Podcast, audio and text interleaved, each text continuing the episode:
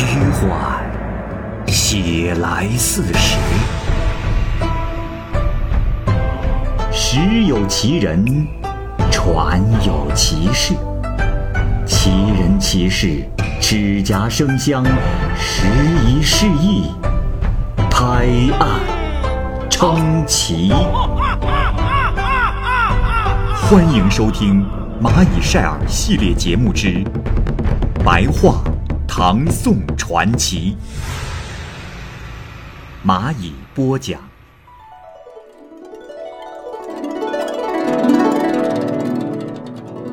郑德林，唐德宗贞元年间，湘潭县尉郑德林家住在长沙，有表亲在江夏居住，他每年都要去问候一次。途中路过洞庭湖和湘潭县，有很多次都遇到了一个老头驾着小船卖菱角芡实，虽然头发花白，但。面容很是年轻。郑德林同他交谈，常涉及一些道家玄妙的理论。郑德林问他：“老先生，您这船上什么都没有，吃什么呀？”老头回答说：“哈哈哈不是还有这菱角和芡实吗？”郑德林喜欢喝酒，到江夏去的时候啊，常常带着松醪春酒。遇到老头呢，没有不给他喝的。这老头喝了他的酒，也并不觉得不好意思。德林到了江夏，很快呢要返回长沙，就将船停泊在了黄鹤楼下。旁边呢有个卖盐的商人维生，乘着一艘大船，也准备去往湘潭。这天晚上，维生去旁边的船上喝酒告别。他呢。有个女儿就住在船尾部的舱中，这时临船的另外一位女孩也过来告别，这两个女孩就在一起欢声笑语。到了半夜，他们听到江中有秀才吟诗的声音：“误触轻舟心自知，风恬浪静月光微。夜深江上解愁思。”恰得红衢相惹衣。这首诗的大意啊，是说，清风轻缓的吹拂，风平浪静，月光柔和，我感觉有一样东西轻轻地触到了船舷。原来是一束芬芳扑鼻的红莲花，衣袖上点点香气四散萦绕，在这深夜的江上，缓解了我无尽的愁思。这临船的女孩善于书写，因此看到韦氏女梳妆盒里有一张红色的笺纸，就拿出来把听到的诗句写在了上面。她吟咏了好长时间，也不知道是谁做的。到了早晨，韦氏女与临船女子就各奔东西了。郑德林的船也是这天走，两只船同时离开了江夏，走了两天两夜。到了晚上，又同在一处停泊。两船停在了洞庭湖岸边，韦氏女的船跟郑德林的船靠得很近。这韦氏女啊，秀美艳丽，肤如琼玉，发如乌云，脸如莲蕊，眼若水波，像是被露水洗过的鲜花一般姿容，又像是被月光照耀的珍珠那样光洁。此刻。他正在船窗前垂钓，这德林就暗中的观察，特别的喜欢。于是啊，就用了一尺红绡在上面题了首诗：“纤手垂钩对水窗，红衢秋色艳长江。既能解佩投交府，更有明珠起一双。”这里解释一下。诗中有一句“解佩投交府”，这里有一个典故，在《列仙传》中记载，这郑交府啊，游汉江见到了江妃二女，是非常的爱慕，而江妃二女呢，也解下佩戴的两颗明珠送给了郑交府。在这儿啊，指的是女子爱慕男子把信物给他的意思。整首诗的意思是说，纤细柔美的小手在水窗边垂下了吊钩，就像是初秋的红莲一般，艳丽的姿容惊动了长江。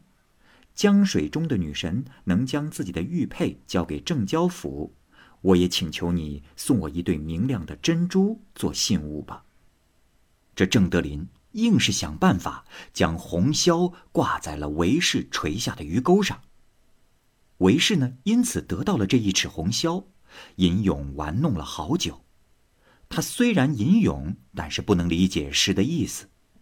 加之韦氏的文笔不算太好，也不能写一首回诗来感谢，感到有些羞愧。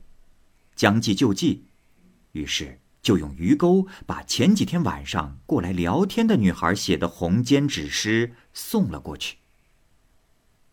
郑德林以为是韦氏所写，认真读了之后非常的高兴，但是啊，他不晓得女子写这首诗的用意，也没有办法表达自己的心愿。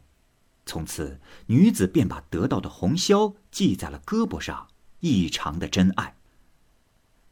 到了第二天。刮起了微风，盐商维生的船很快就张起了帆开走了。这风势越来越大，湖面也变得非常的吓人。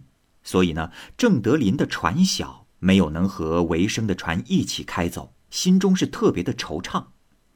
快到晚上的时候，这时有打鱼的人告诉郑德林说：“哎呀，公子啊，你可真命大，幸亏没走。”今天早时，盐商的那艘大船已经在洞庭湖沉没了。德林吓了一大跳，神思恍惚，悲伤惋惜了很长时间，不能排遣。将到半夜的时候，他为了悼念这位江上的女子，写了两首诗：湖面狂风切莫吹，浪花初绽月光微。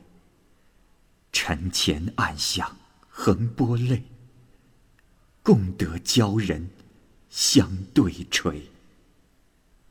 另外一首诗说：“洞庭风软荻花秋，心莫轻娥细浪愁。泪滴白平君不见，明月江上有青鸥。”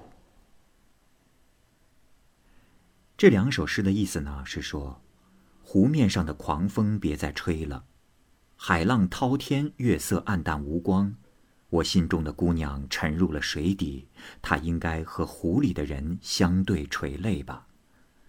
洞庭湖上的风浪小了，荻花阵阵的带来了秋意，湖水刚淹没了一个年轻漂亮的姑娘，湖面的细浪也充满了哀愁。我的眼泪洒在了白屏上，你却看不见。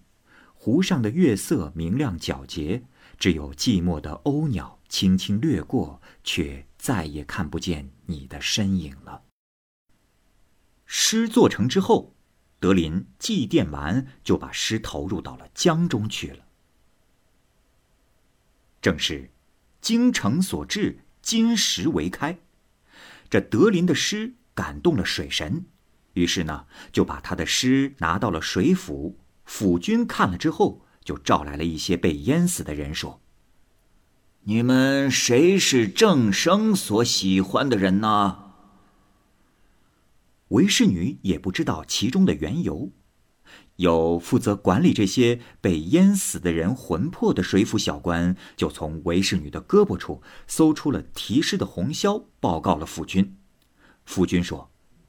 这德林将来是我们这一地区的县令，况且你们从前有情有义，看他的情面，我也不能袖手旁观，不救活你。因而召来了主管的小官，让他把韦氏女送给郑德林。韦氏女看见水府的府君竟是一个老头。他就跟从主管的小官快步的行走，好像没有一点障碍。走到路的尽头，看见了一个大水池，绿水滔滔。于是他就被主管的小官推到了里边。为师啊，感到一会儿下沉，一会儿漂浮，非常的困苦。当时已经是三更天了，德林还没有睡觉，只是吟咏着红笺上的诗，更加的悲伤和痛苦。忽然啊，他感觉到有东西在撞船，这船上的人都睡着了，德林就拿着蜡烛照看，只见有绣着花的衣服，好像是一个人。于是他急忙命人将人救了上来，原来正是韦氏女，这胳膊上还系着红绡。德林非常的高兴。过了好长时间，女子才苏醒了过来。到了第二天早晨才能说话。这时韦氏就告诉德林说，是因为水府的府君感谢他，才把自己救活的。德林就问道：“这？”啊你可打听清楚，那水府的府君是谁呀？可是他二人始终搞不明白。后来他们结为了夫妇，并回到了长沙，但是德林始终为此事感到奇怪。又过了三年，德林任满，重新调选，想谋划到李陵去当县令。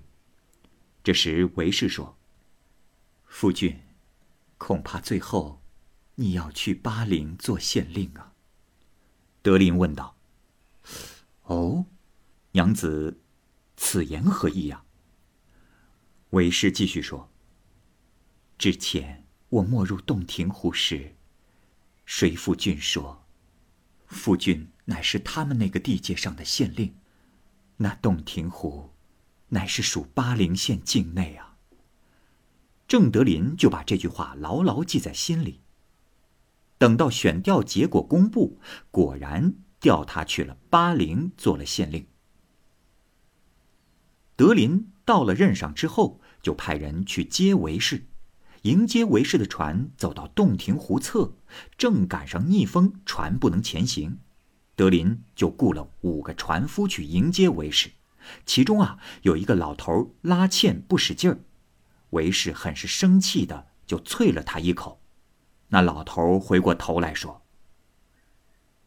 夫人，我过去在水府之中可是救过你的性命，你不认为我对你有恩，反倒对我发怒啊？”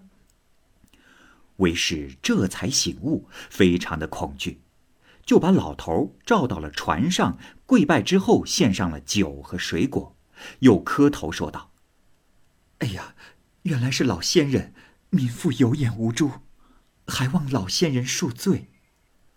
另外，民妇还有一个请求，希望能去看看我的父母，望老神仙恩准。夫君说：“ 这有何难？”不一会儿啊，这船就好像淹没在了波涛之中，但是船上的人并不感到痛苦。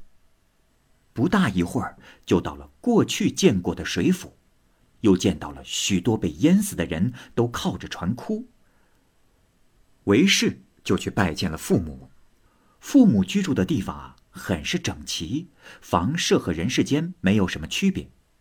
为氏就询问父母需要什么，父母说：“我儿勿要牵挂，这船被淹之时，船上所有的东西。”都在此地，只是这里无火做饭，吃的也只有菱角和芡实而已。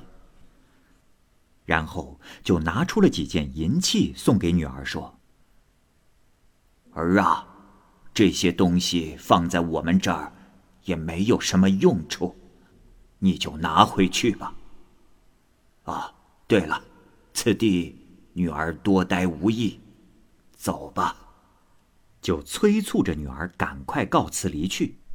韦氏于是痛哭着和父母告别。夫君用大笔在韦氏的汗巾上写道：“昔日江头灵倩人，蒙君数饮松劳春。活君家事以为报，珍重长沙郑德林。诗的大意呢，很容易理解，就是说，我就是昔日在江上贩卖菱角和芡实的人。谢谢你在江上数次请我喝松醪春酒，我呢以救活你的家人作为报答，一定要珍重啊，郑德林。写罢，这船就又回到了水面。这时，府君被几百个仆从侍卫从船上迎接到了水府中。此情此景，这一船人都看得清清楚楚。德林又仔细的看了这首诗的意思，这才醒悟过来，水府的府君正是过去和他喝酒卖过菱角和芡实的那个老头。又过了一年多，有个名叫崔西周的秀才把一卷诗送给了德林，其中有“江上夜，识得芙蓉”诗一首，正是韦氏女回赠给德林的那首写在红笺上的诗。德林怀疑此诗是否是秀才所作，于是就询问崔西周。崔西周说：“啊，这首诗正是小弟所作。那是几年前。”在江夏停船之时，当时还未就寝，月光明亮，好像有微小的东西触在了船上，只觉得浓香扑鼻，起来一看，竟是一束荷花，因而做成了这首诗。记得当时小弟还吟咏了好长时间。哎，兄台为何单独问这首诗啊？德林并不答话，只是若有所思的叹息说。哦原来如此，真是命中注定啊！后来就再也不敢过洞庭湖了。德林的官一直做到刺史。